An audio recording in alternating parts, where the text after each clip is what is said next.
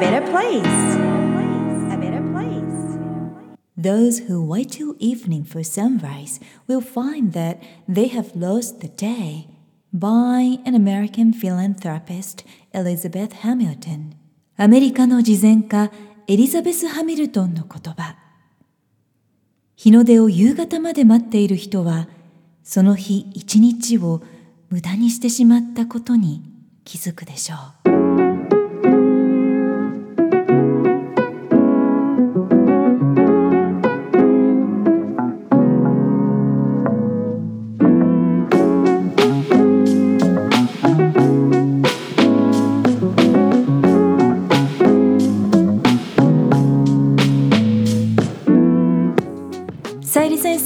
Who You Are Makes the World a Better Place エピソード101回目を配信いたします自分軸を確立し一人一人が自分らしさを最大限に表現することで世界がより良くなるというビジョンを持って教育ビジネスライフスタイルそして豊かさという意味のウェルビーインについて世界のリーダーの声もお届けしながら日本から世界へ羽ばたきたいという皆さんと一緒にこのポッドキャスト番組を引き続き作っていきたいなと思っています。皆さんこんにちは。ナビゲーターのさゆりです。前回の100回目の配信後このようなメッセージいただきました。改めて配信100回おめでとうございます。さゆりさんの継続力パッションの賜物ですね。いつも背中を見させていただいています。第1回目からお世話になっているこのポッドキャストに随分助けられているなぁと今回改めて感じました。次の200回1000回楽しみにしています。というメッセージいただきました。もう嬉しいな。ありがとうございます。いやなんか助けられたっていう言葉ってなんか本当にあ嬉しいなと思いました。やっぱりこういろんな情報が飛び交う中でちょっとでも背中を押してくれるような番組になれたりちょっとでも癒されたりちょっとでもプラスになったりもう本当に少しでもいいのでそんな気持ちになってもらえたら嬉しいなというような気持ちで配信しています。ちょっとねあの1000回っていうのはまだ全然イメージが湧かないんですけれどもでもそうですね。一回一回心を込めて引き続き配信していきたいと思っています。Podcast Volume 101 18歳でバイリンガルへ900英単語からのロードマップ日本の大学受験海外の大学受験中学受験高校受験そして英語の試験にも負けない本物の英語力を育む8つのミニ知識ということで今回は年齢別そして目指している大学の、まあ、タイプ別というのかな多くの親子に起こりそうなハードルを想定しながらロードマップご紹介していきたいなと思っています。ミニ知識 No.3 子どものハードルを事前に予測して解決策を準備。Prepare for obstacles in advance 大変だな難しいな面倒だよって感じていると英語を聞いたりとか読んだりすることってやっぱり大人も子供も嫌になってしまいますよね。なので先に最終ビジョンを決める理由というのは途中で起こり得るハプニングを想定して事前に対策ができるからなんです。例えば小学校くらいまでは英語のストーリーをもう心から自由な気持ちでのびのびと楽しんでいたご家庭で英語力がどんどん伸びていたという子どもたちが日本の中学校に入って英語の授業を学校で受け始めた時に急にガクンと英語力が落ちることって結構多いんですね。そのスローダウンの理由というのは英語でストーリーを楽しみながら理解してきたそんな流れだったのに急に日本語で文法を理解しなくてはならないカリキュラムになってしまっているからなんです。つまらなくなってしまいますよね。ではまずジュニア英語を小学生で続けていって中学校に入った時のハードルを想定してみたいと思います。例えば Does she live in the US now? というえー簡単な質問が普通に理解できる生徒が中学校ではこの文章を頭で理解しなくてはならなくなります。Does she live in the US now? 彼女は今アメリカに住んでるんですか？というこのシンプルな質問なんですけれども中学校になると三人称単数の時は動詞の原型 live に s をつけて lives そして質問する時はまた原型に戻して頭に does をつけるというような感じでもうなんか頭で理解しなくてはならなくなるとうわ今までシンプルな質問だったのにという感じで難しく考えてしまうようになります。先日次男が帰国子女のお友達が英語の試験の英訳の際に「おば」という言葉を知らなくっておばあさんだと勘違いして「my grandmother」と訳してしまって点数を落としてしまってかわいそうというふうに言ってたんですけれども、まあ、日本独特なこの英語の試験とネイティブのプロセスでの英語の学びのバランス両方をやっぱり取っていくことで世界で生きていく本物の英語力そして母国語の日本語もしっかりと両方同時に育むことができます。ジュニア英語コースでは文法を一度忘れてもらいます。ストーリーを先に楽しむ。そして文法はそういうことだったんだねと後で理解するという順番で学びますそうすることで生きた英語力を育みながら教科書の英語にも取り組むことができて圧倒的なリスニング力読解力を育むことができます英語のストーリーを理解できるようになった後にその文章に出てくる文法例えば比較級が出てきたらその比較級に30分間費やす。現在完了過去完了というような文法が使われているストーリーだったらその文法にまた30分間費やす。そして分詞という文法に30分費やすというような感じでストーリーその後にそのストーリーで使われていた文法というような順番で学びます。一つの文法はだいたい30分あればあっという間に理解してマスターできるので中学校3年間の文法は丸1日あればあっという間にマスターできます。このような順番で学ぶことで日本の学校の英語の試験対策を特にしていなくても期末テストとかではもう90点以上100点満点とか全国模試などでは自然と偏差値70を超えるような結果が出ます。このプロセスの学びはとってもスピーディーです。次に高校生で想定できるハードルをご紹介します。日本でも欧米でも高校生はもう本当に忙しいです。特にハイスクールラスト2年間って忙しいですよね。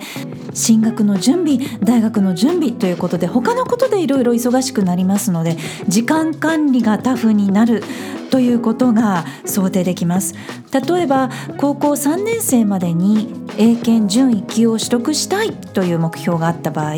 高校2年生の前半少なくとも高校2年生3学期までに取得するかそのレベルにはとにかくなっておくというプランで余裕が生まれます。そのようなリクエストも年々増えています。家庭だけではちょっと限界があるな。時間がかかるなということで精神的負荷それから時間の負荷を軽減したいという希望でジュニア英語コースを受講されていらっしゃる親子が増えてるんですけれども今まで英検は同じ級を何度も何度も受けてボロボロだったんですというキュートな高校生の女の子。実は今回4ヶ月のレッスンで一発で英検2級高得点合格という嬉しい声が届いています。親子の努力の賜物だと思います。Congratulations! 英語の試験っていうのはやっぱりこうだらだら勉強していると自信もなくなってきますのでもう本当にスピーディーにポーンと取ってしまう。自分の希望のスコア目標は達成しちゃうというのが自信につながるかなと思います。次に日本の大学受験について。ここまで準備していると大学の共通テストはだいたい英検2級から準1級くらいのレベルですので共通テストはすっごく簡単に感じると思います。9割くらい楽に取得できるんじゃないかなと思います。それだけでも選べる大学というのが随分変わってきますよね。また高校2年生までに早めにそのレベルに達していることで他の教科に費やせる時間ができるだけではなくって大学受験も圧倒的に有利になり楽になります。続いて海外の大学受験について。海外の大学の場合は高校生までにやっぱり英検1級レベルの英語力育みたいなという感じなんですけれども英検だけではなくって IELTS とか TOEFL といったような感じでその大学が求めている試験のスコアを高校生2年生くらい Grade 11くらいまでに早めに取得できるようにプランニングします。英語がどんどんどんどん難しくなっていく時にやっぱり幼少時代に900英単語で一緒に取り組んだ体験というのはもう思春期ティーネイジャーの時期になって一緒に親子で乗り越えられる力になってくれます。そして保護者がこんな風に先に起こりそうなハプニングをあらかじめ想定して乗り越えられるような選択肢を準備してあげられたら本当に子どもが精神的にスムーズ楽になります。この壁の先にはこんな世界が見えるよ。こんな可能性が広がって豊かになるんだよと。本当に辛い時に乗り越える力になるんですよね。そんな感じで励ますことができます。先日国際結婚のご家庭とお話をしていたんですけれども英検準1級をなんと5回も受けたのとこっそりと打ち明けてくださいました。アイエルツとかトエフルもスコアが出るまで何度も受け続けるという声も聞くんですけれどもそれはちょっと時間がもったいないかなと感じます。時間だけではなくてやっぱり費用もかかってきますからね。初めからスコアそれから英検の9を目指す。という風になるとそのようなことも起こってしまいがちですので先に本物の力をつけて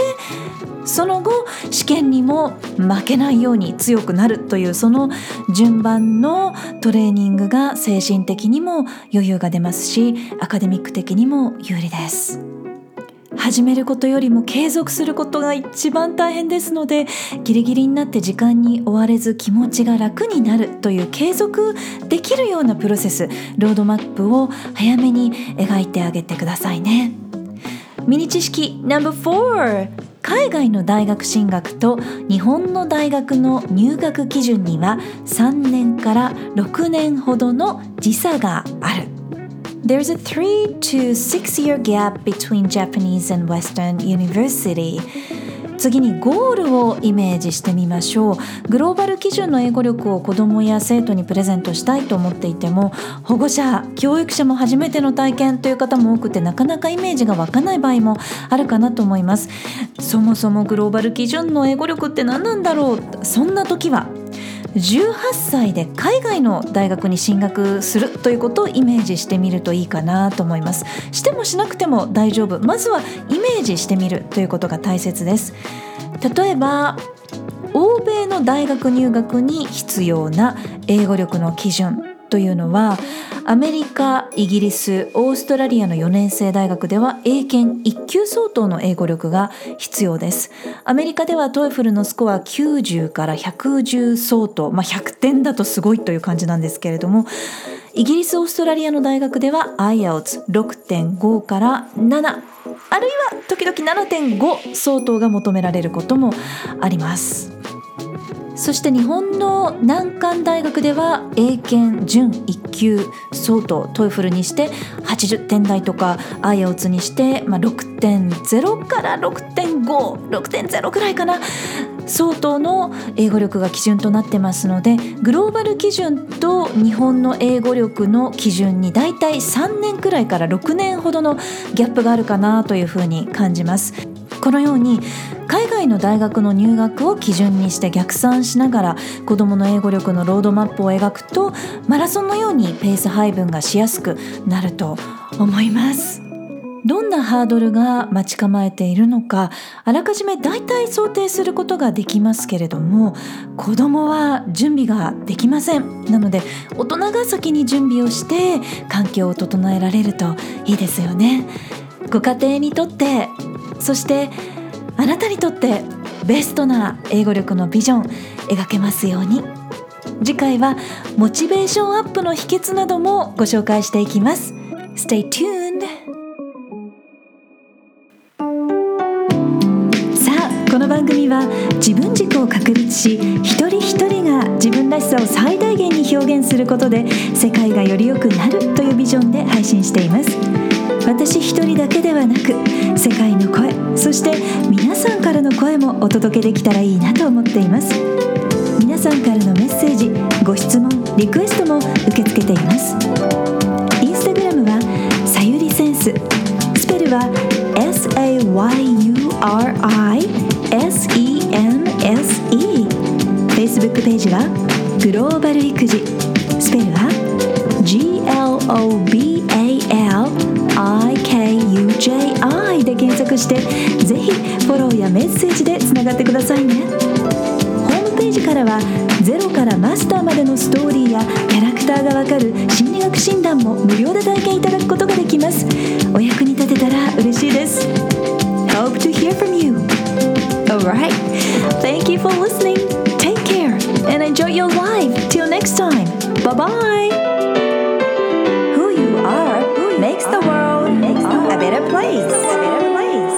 place.